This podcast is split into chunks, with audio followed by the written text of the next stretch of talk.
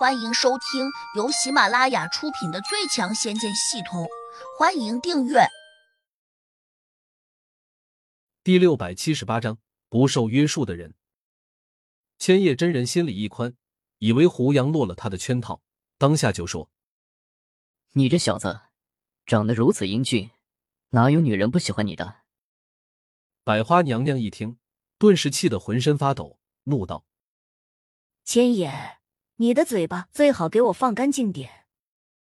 千叶真人这才意识到自己这一步台阶走远了，几乎是一脚踏空跌下去。他当然不愿意在这种时候得罪百花娘娘，便赶紧转移话题。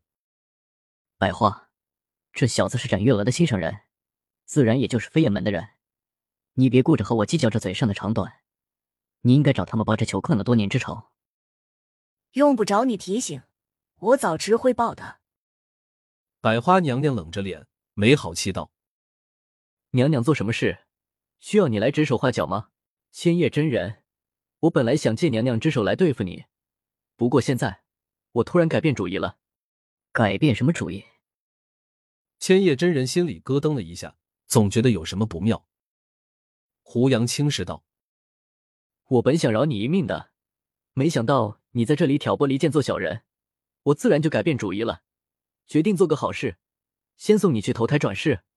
小子，你吓唬谁呢？千叶真人心里有点虚，想给自己壮胆，谁知这时胡杨当真冲了过来，飞身踢出一记连环腿。两人距离并不远，但胡杨踢过来时，千叶真人还是有足够的时间防备，因此他急忙挥拳想挡住。但是胡杨忽然又拔高了三米。竟越过了千叶真人的头顶，然后在空间迅速回转身体，再次踢向了他的后脑勺。千叶真人只觉得眼前一花，突然就失去了胡杨的身影。他正有些惊愕时，后脑门忽然传来“砰”的一声，竟不知被什么东西给狠狠的撞了一下。他脑子顿时有些昏沉，只觉得里面“轰”的一声，整个人几乎失去了知觉。此时他的意识还很清醒。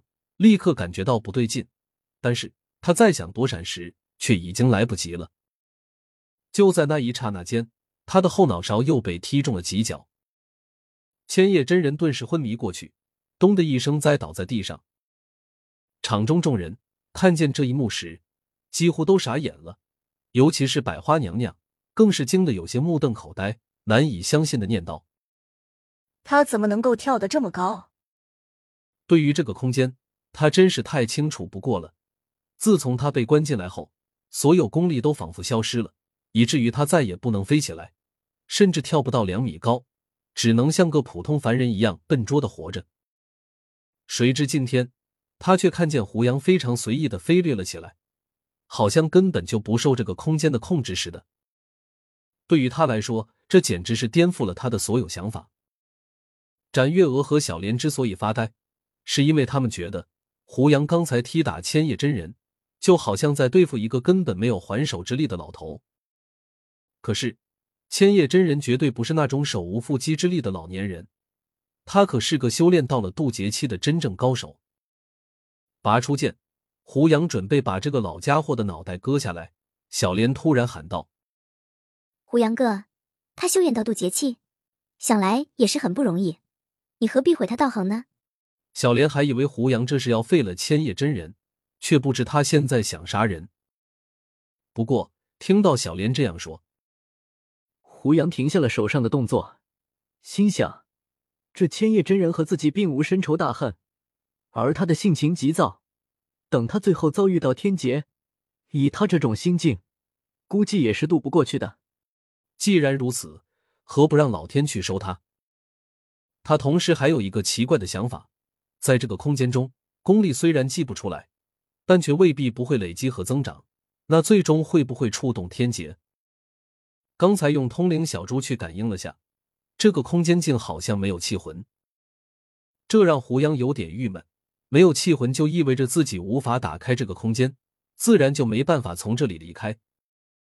这才是胡杨暂时不杀千叶真人的主要原因。倘若能借他渡天劫之际，或许才能从这里出去。虽然这个想法很奇妙，但未必没有实现的可能。贾胖子慌忙跑过来，紧张的把千叶真人给扶着坐起来。胡杨瞅他一眼，吓得贾胖子直打哆嗦，害怕胡杨用剑砍他。谁知胡杨却把剑收进了铸物戒指，并没有再为难他。这时，百花娘娘问了一句：“你刚才是怎么跳到那么高的？”胡杨转头反问：“你说我吗？”“对，我这么一跳，轻轻松松的就跳起来了。难道你跳不高？”胡杨有点不解的问：“在这个特殊的空间中，哪有你说的那么容易？”百花娘娘撇了撇嘴，当然不肯相信。胡杨愣了下，心想：自己是真的很容易就跳起来了，而且刚才只是为了对付千叶真人，所以才没有尽全力跳高，不然自己应该能够跳得更高。哇！千叶真人忽然醒转过来了，贾胖子赶紧拍他的背，问：“师叔，你没事吧？”千叶真人有点难堪的跳了起来。我没事，刚才我的气血受阻。差点走火入魔，所以才昏迷了过去。他是个极度爱面子的人，当然不愿意承认自己是被胡杨踢昏的。说完，他还咬牙切齿的瞪着胡杨，似乎想说：“刚才老夫大意了，现在重新比一次。”不过，他可能想起了刚才那一幕，话到嘴边却又改了口：“姓胡的小子，你刚才是怎么跳起来了？”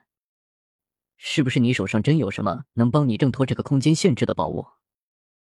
胡杨眼珠一转，假意说：“是啊，这你都能看出来，姜果然还是老的了。”千叶真人心里松了口气，暗想这小子还算不错，总算给老夫留了几分面子。这样一想，他突然对胡杨增加了几分好感，便摆手说：“你有宝物在手，我不和你打了，不然。”在这个特殊的空间中，我很吃亏。本集已播讲完毕，请订阅专辑，下集精彩继续。